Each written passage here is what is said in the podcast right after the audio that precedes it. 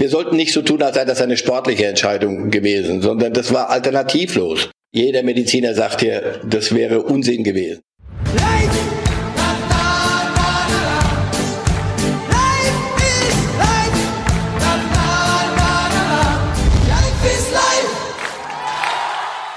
Hallo liebe Fußballfreunde, hier spricht Marcel Reif. Mal ganz ehrlich, mein Traum war es schon immer, den Jungs von der Bild mal so richtig die Meinung zu geigen. Und da musste ich 70 werden, damit dieser Wunsch tatsächlich noch in Erfüllung geht. Und dafür kriege ich auch noch Geld. Das hätte auch schlechter laufen können. Also dreimal wöchentlich gibt es den neuen Podcast Reif ist live. Was Sie kaum überraschen wird, es ist ein reiner Fußballtalk. Keine Angst, da bin ich nicht allein zu hören. Von der Bild ist immer ein Kollege dabei zum Aufpassen. Und auch Fans kommen zu Wort. Da geht's schön zur Sache, wenn wir über den Meisterkampf reden, den Videobeweis oder die Transferpolitik der Vereine. Was mir ganz wichtig ist, es ist ein Podcast von Fußballfans für Fußballfans. Das heißt, viel Leidenschaft und Liebe. Ich freue mich wirklich sehr auf Reif ist live.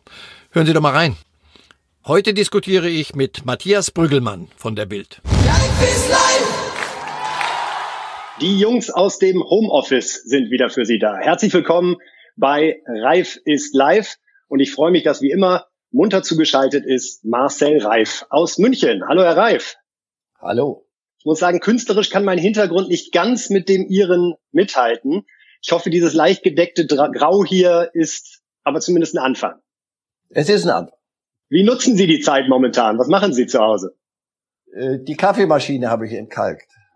Und wenn ich Sehr gut. Äh, für sowas Zeit habe, dann Respekt. Okay, Sie sammeln also ein paar Pluspunkte bei Ihrer Frau gerade. Kaffeemaschine entkalken ist ja hohe Kunst.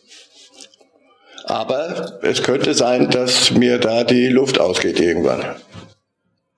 Herr Reif, um äh, auch in dieser Sendung für ein bisschen Abwechslung zu sorgen, haben wir diesmal einen Überraschungsgast für Sie vorbereitet. Und zwar gehört er zum Weltmeisterkader 2014 und nicht nur zum Kader, also um Gottes Willen, war einer unserer Stützen und er hat, und ich denke, dann können Sie es mir schon fast denken, wer es ist, dreimal die Champions League gewonnen. Hier ist der sehr geschätzte Toni Kroos. Hallo Toni, können Sie uns hören und sehen? Ich höre, sehe alles und korrigiere viermal gewonnen. Ja, entschuldige, Bayern zählen wir natürlich dazu. Äh, Sie, haben sich ja leider, Sie haben sich ja leider verletzt in der Endphase. Oh Gott, das geht ja gleich gut los hier. Der, der, Junge, ist, der Junge ist auf Krawall gewürstet. Äh, äh bevor ja, wir zu Ihnen kommen, auf jeden Fall. Be bevor wir zu Ihnen kommen, Toni, äh, Herr Reif, wenn Sie den Fußballer Toni Kroos sehen, was sind so die Bilder, die Sie vor Augen haben? Sie schätzen ja, glaube ich, sehr seine Kunst, mit dem äh, Leder umzugehen. Na, ich habe sie jetzt schätzen gelernt. Irgendwann dachte ich, ach man, dieses Metronom auf dem Platz, immer dasselbe Tempo. Und als er wegging von Bayern, dachte ich, ja, komm, viel Glück bei Real.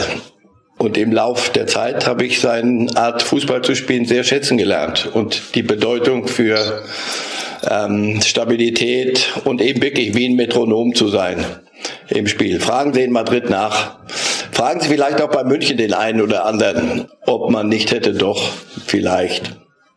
Ganz gewiss. Toni, kommen wir auf Sie kurz zu sprechen. Ähm, die gesamte Mannschaft von Real Madrid ist in Quarantäne, weil, wenn ich es richtig verstanden habe, ein Basketballer einen positiven Test hatte. Äh, können Sie uns kurz erklären, wie das zusammenhängt? Ja, ist recht einfach. Ähm, wir sind mit der Basketballmannschaft relativ eng verbandelt, nutzen teilweise gleiche Essensräume und so weiter, gerade äh, bei uns auf dem Trainingsgelände, wo, wo die eben auch trainieren. Und ähm, ja, da war es dann eben logisch, wenn wir es jetzt nicht eh wären, ähm, dass das gerade bei einem äh, positiven Fall bei den Basketballern wir natürlich dann nach Hause geschickt wurden, äh, um, um das Risiko ein bisschen zu mildern. Was machen Sie jetzt mit der Zeit? Äh, so eine Endlosschleife, das 7 zu 1 gegen Brasilien nochmal angucken oder wie sieht Ihr Tag derzeit aus?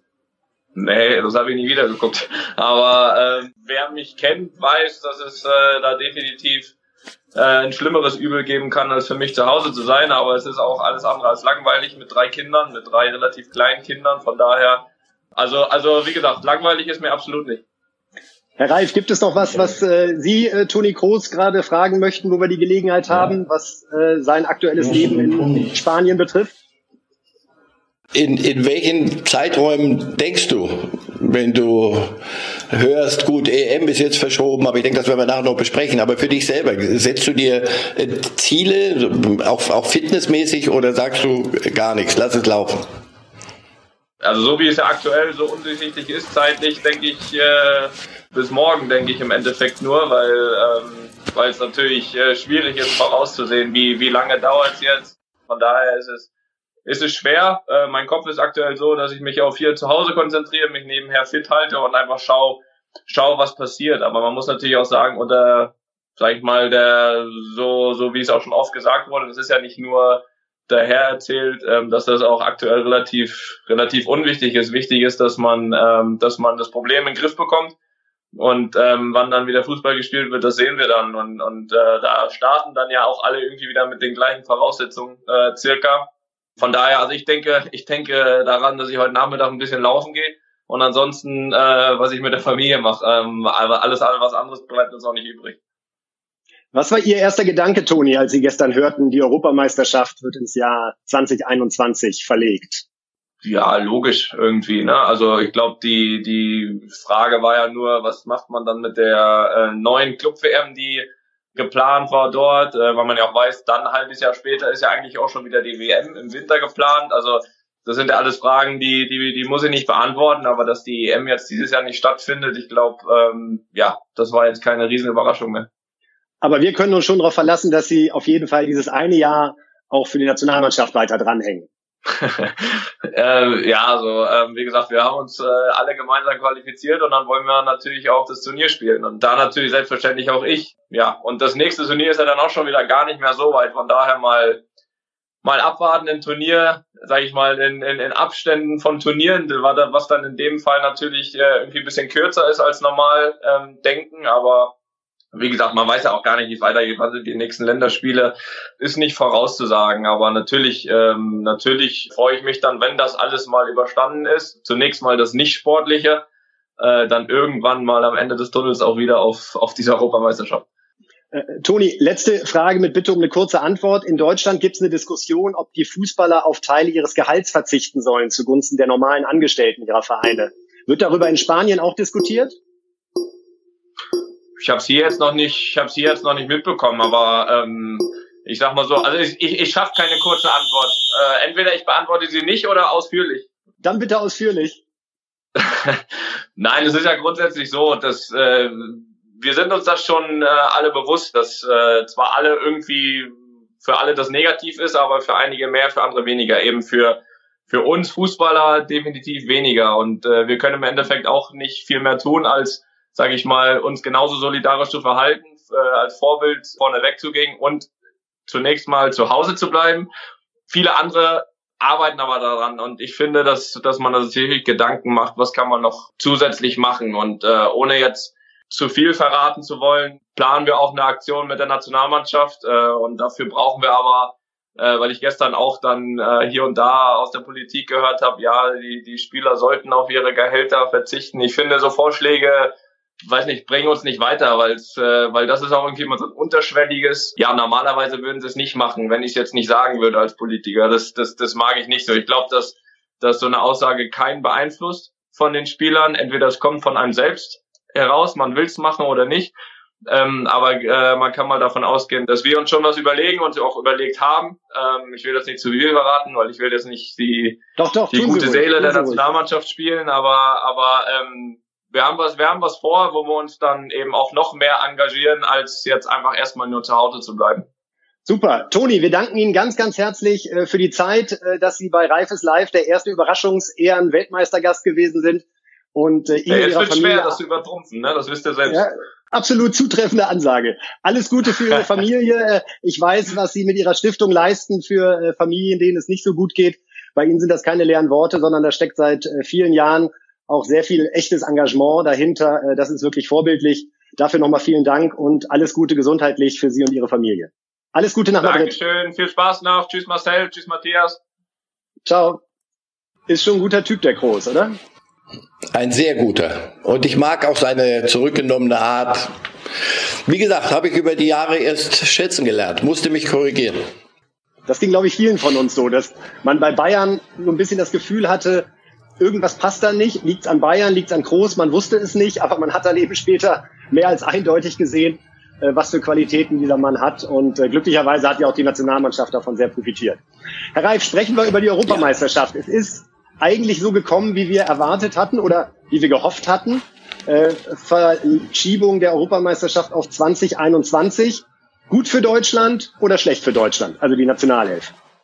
Na, gut erstmal für alle Menschen und ihre Gesundheit. Wir sollten nicht so tun, als sei das eine sportliche Entscheidung gewesen, sondern das war alternativlos.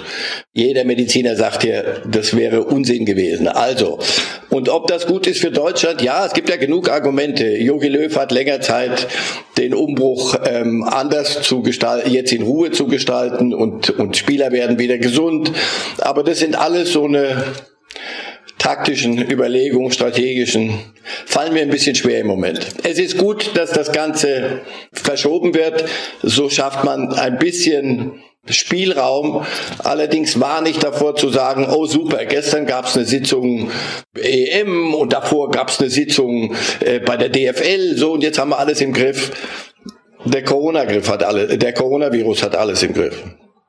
Wenn Sie an Testegen denken, ist das so ein bisschen der, ich weiß, Gewinner, Verlierer ist der Kategorie, die rund um Corona nicht falsch verstanden werden soll. Trotzdem muss man sich ja auch mit den sportlichen Auswirkungen beschäftigen. Und sicherlich hat der Stegen darauf spekuliert, dass Neuer vielleicht nach der Europameisterschaft Schluss macht.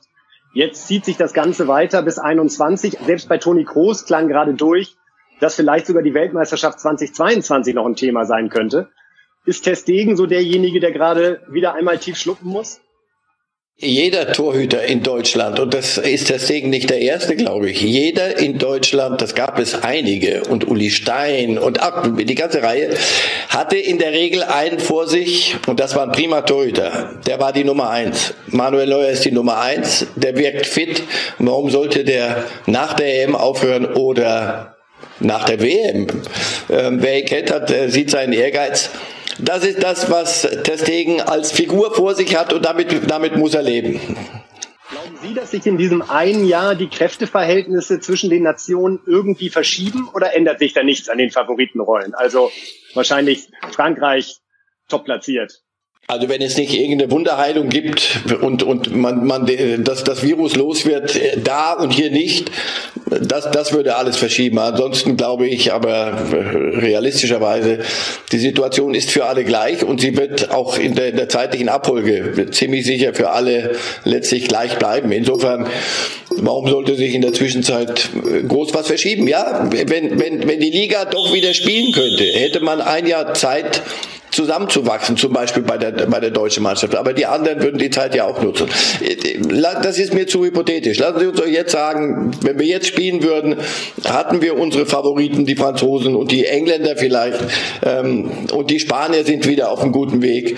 Und die deutsche Mannschaft muss sich ein bisschen hinten anstellen, aber warum? Völlig chancenlos. Aber äh, daran, daran mag ich jetzt noch nichts ändern an dieser Reihenfolge. Sprechen wir über den äh, Transfermarkt, Herr Reif, und die Auswirkungen, die diese Pause jetzt äh, möglicherweise darauf hat. Denn man fragt sich natürlich, wie geht es jetzt mit den einzelnen Vereinen wirtschaftlich weiter? Sind die besser aufgestellt, die jetzt Reserven haben? Beispielsweise Bayern München, das Festgeldkonto kennen wir alle zu Genüge.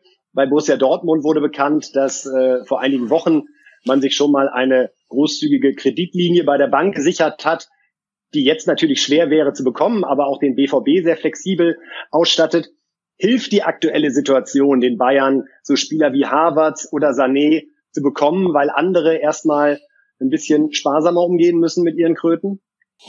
Naja, das ist wie im richtigen Leben. Eine Floskel. Die, die es haben, denen geht's, geht's leichter. Oder die, die Investor, einen Investor haben, der es hat und der, der immer nachschießen kann. Alle anderen, die sich dem Wettbewerb äh, stellen mussten und stellen müssen und äh, auf Naht nähen, denen geht's, geht's nicht so gut. Ähm, mich würde enorm stören, wenn die, denen es besser geht, jetzt ähm, die Gelegenheit nutzen würden, um äh, Schnäppchen zu machen, weil, und da rede ich nicht über Harvard, also Bayer Leverkusen wird, wird auch nicht am, am Hungertuch nagen so schnell, ähm, sondern wirklich die kleineren, die dann ihren gesamten Kader auf den Markt schmeißen müssen, um, um überhaupt äh, noch, noch weiter kicken zu können. Wenn dann andere kommen und flattern, und nichts anderes als flattern wäre das. Also da wird sich zum Beispiel auch so ein bisschen Solidarität zeigen, ob man sagt, so, euch geht so schlecht, na dann kriegen wir den ja für die Hälfte. Aber das wird sich nicht am, am Thema Harvard festmachen lassen. Das wird nach unten, ein Stück nach unten gehen bei denen, die richtig dann ähm, in, die, in die Bretouille geraten. Glauben Sie, dass sich damit so ein richtiger Gigantentransfer, Beispiel Mappé, 150 bis 200 Millionen, dass sich das jetzt schon erledigt hat für diesen Sommer? Jetzt rühren wir mal mit der ganz großen Kelle an. Wenn, wenn die ganze Situation, diese schreckliche Situation in den Fußball rein wirkend, bewirken würde, dass man vielleicht mal ein bisschen innehält, mal einen Schritt zurückgeht, mal Luft holt und sagt, pass auf, ähm, das, was wir hier treiben, ist Gelder in den, in den Umlauf bringen, als, als könnte man sie drucken. Und dann gibt es plötzlich eine Situation, auf die niemand vorbereitet ist und dann droht das ganze äh, System zu implodieren. Also das, was Christian Seifert am, am Montag gesagt hat, das ist eine existenzielle Bedrohung für, für viele in der Bundesliga.